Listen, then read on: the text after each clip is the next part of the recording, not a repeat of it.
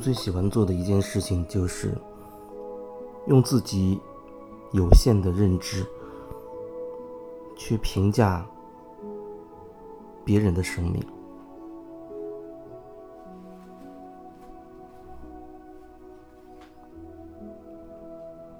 你用自己的在生命当中体验到的各种经验，你总结出来的那些观念。各种各样的规则、原则，然后去评价另外一个人。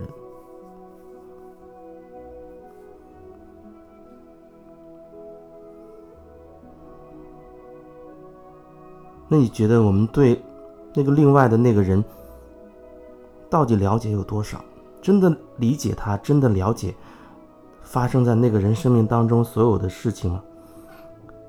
可能更多、更多，甚至我觉得几乎百分之百的情况是，我们只是和那个人擦肩而过，然后就用我们自己积累的那些经验开始对别人指手画脚了，啊，开始去评价这人怎么样了。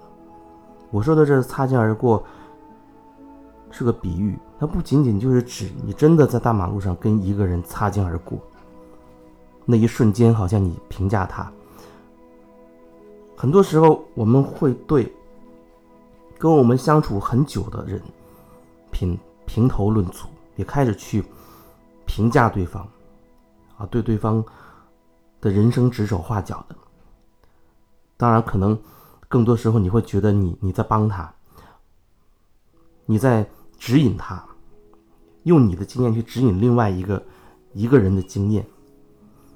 你会觉得哦，你跟他相处了二十年、五十年，你觉得你已经足够了解他了。你可能会觉得某某某，我还不了解他吗？他就是一个什么什么样子的人。可是你真的了解他吗？真的了解这个人吗？即便是跟你朝夕相处的，天天都一个房间的，你父母也好，还是你的啊老公、老婆，甚至子女也好。哪怕你们住在一个空间里面，天天都见面，哪怕你们如此生活了几十年，你觉得你就真的完全了解那个人吗？还是你觉得哦，经过几十年的相处，我不说百分百，百分之八九十我有把握，我了解他。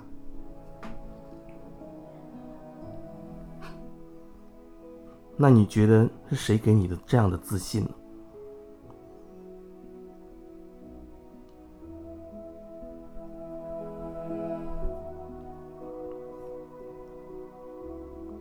我觉得一个人对另外一个人几乎就是一无所知的状态，或者说你你几乎是没有办法真的所谓去了解另外一个人啊，他的一个行为、一句话。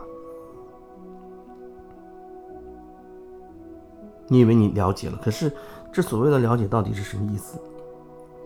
你一定是用你自己的角度、你自己的观点，对对方的行为、对对方的语言进行解读，然后你觉得哦，他就是这样的。稍微好一点，可能你会跟对方沟通确认，对方可能他以为他会觉得，哎，你说的。有道理。整个这个过程当中，我觉得，如果说一个人没有一份觉察，那个沟通的过程都没有办法真正的进行下去。两个人就在那个集体意识的那个状态里边，说着大家觉得应该说的话。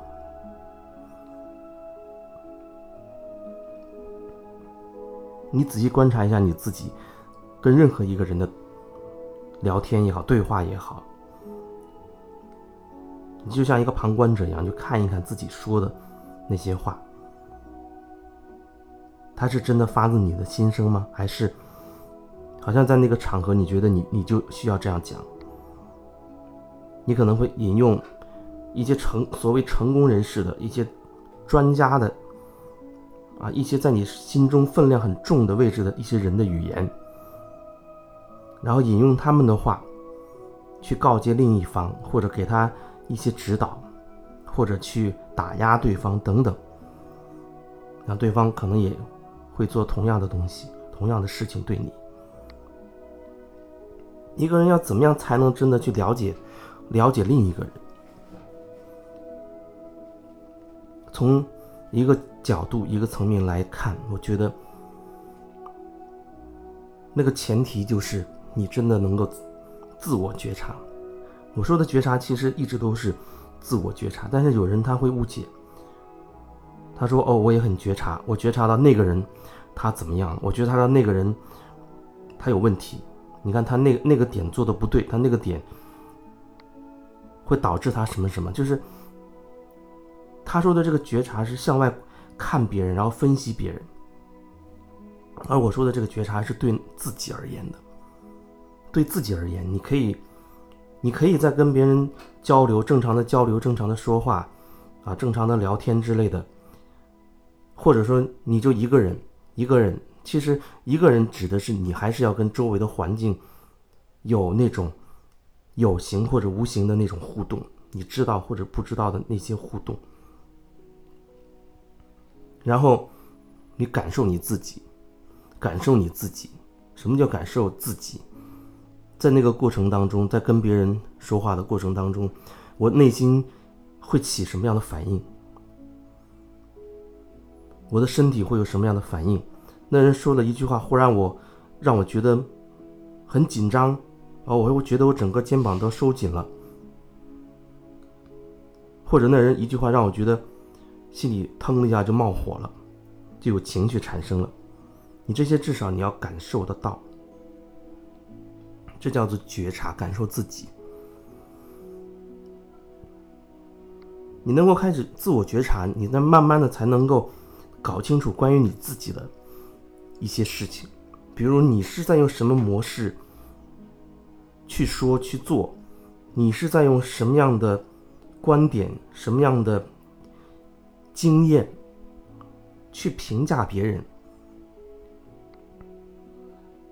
你开始渐渐的能看到，哦，原来自己正在用一个仅仅是从我自己这个角度看过去的对方，你慢慢的就会真的体会得到，你对对方的这所有的评价和说法，它真的是不完整的，而且是相当不完整，因为你只是以你的角度看过去。可是这世界有无限的角度，无限种可能性。你除非拓展你自己的角度，让自己可以越来越拓展，越来越没有所谓的角度。当你慢慢的越趋向于没有角度的那种更宽广的角度的时候，你才能所谓看得更明白，因为你的会，你的角度会视野会会非常的宽广。而这前提就是你是对自己的，你是对自己的。别人说的，别人所做的，然后在你内心会荡起一些波澜，你能看到这些波澜，分享自己的感受。虽然你还是透过自己的角度，但是你一你知道你是在只是说我的感觉是什么，我的感受是什么。我没有去评判对方的任何是非对错。我只是透过跟他的交流，然后我内心产生了一些感觉。我透过我的语言去告诉对方，我们在交流过程当中，我自己有一些感觉，我想说一说，啊，我的感觉是什么样的？很，但是很多时候，你你会发现，我们都只是，或者我们更愿意、更经常去做的一件事情就是。处在一种无意识的状态，然后根据自己的那些经验，开始就评价别人的人生了，觉得那个人怎么样怎么样，这这就是这个世界目前的现状。很大程度，我们还是活在那种大的那种网格里，大的集体意识里面。所以你说，那个疗愈最核心的一个点是什么？对我来说，我一直说的那那一句话就是要做回自己，做回自己那个核心，也就是疗愈的那个核心，可能就只是觉察了。而即便我只是说觉察这个词语，每个人也会有自己的解读。就像之前跟人聊到，然后他说他很觉察，可是他那种觉察眼睛一直在看别人，在审视别人，啊，找别人的各种问题，他把那个也当成是觉察。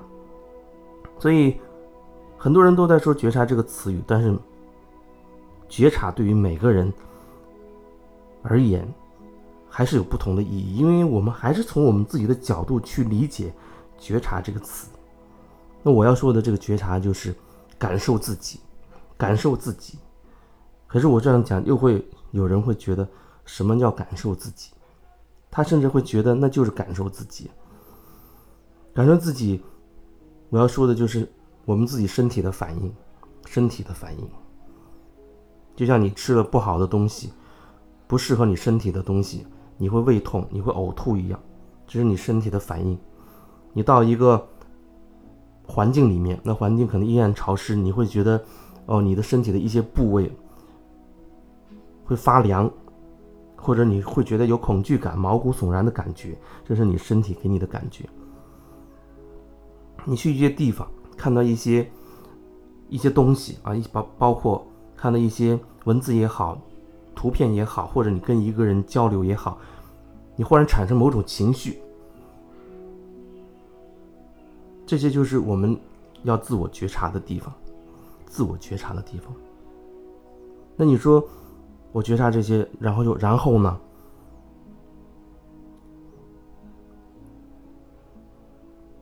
当你如果有这样的疑问，我觉得至少你要先觉察。